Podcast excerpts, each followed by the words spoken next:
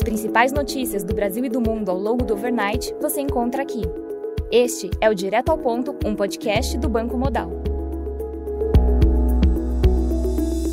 Bom dia e sejam todos bem-vindos ao Direto ao Ponto. Meu nome é Luiz Fernando e trago a vocês as principais notícias nessa quinta-feira, dia 14 de abril. Começando pelo Brasil, Após uma longa Assembleia Geral Ordinária, os acionistas da Petrobras elegeram José Mauro Ferreira Coelho como conselheiro da companhia e Márcio Weber como presidente de conselho de administração.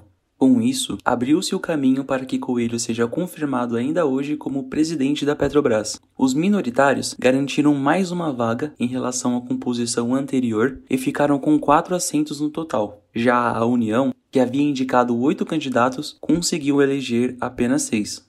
No final da tarde de ontem, o governo decidiu dar reajuste de 5% ao funcionalismo público. O reajuste é para todos os servidores públicos federais a partir de julho. O custo desse aumento gira em torno de 6,3 bilhões de reais em 2022. O reajuste desagradou a categoria. Representantes de sindicatos e associações afirmam que o percentual não repõe as perdas inflacionárias dos últimos anos. A equipe econômica sugere que o dinheiro para compensar venha de cortes em emendas de parlamentares, chamadas de bancada, destinadas a vários ministérios, cujo pagamento não é obrigatório e seriam mais fáceis politicamente de enxugar do que as RP9.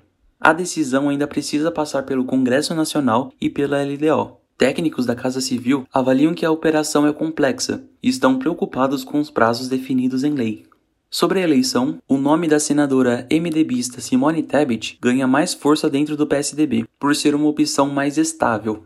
O MDB, PSDB e a União Brasil definiram um calendário para buscar consenso. Depois de lançar o deputado Luciano Bivar como candidato a vice na eventual chapa do consórcio dos três partidos, os dirigentes vão se reunir na próxima semana para discutir os critérios de escolha. O martelo será batido no dia 18 de maio.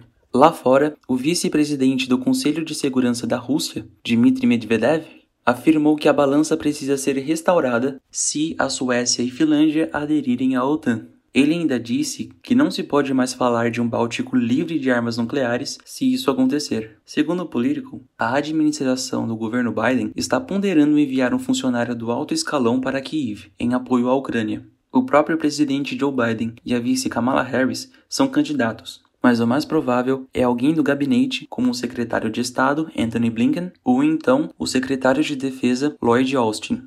Também foram divulgados os dados de mercado de trabalho da Austrália, com variação de 17,9 mil empregados, ante expectativa de 40 mil e divulgação anterior de 77,4 mil. A taxa de desemprego permaneceu em 4%, ante expectativa de 3,9%.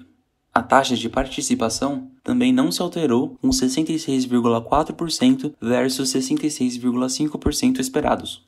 Na agenda de hoje, temos o resultado da reunião do Governing Council do ECB às 8h45. Logo em seguida, às 9h30, a conferência de imprensa com a Christine Lagarde, como de costume.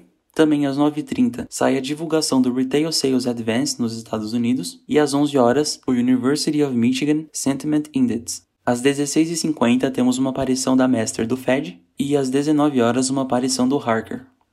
Essas foram as principais notícias do overnight. Um bom dia a todos e nos vemos no próximo episódio do Direto ao Ponto do Banco Digital Modal Mais na segunda-feira.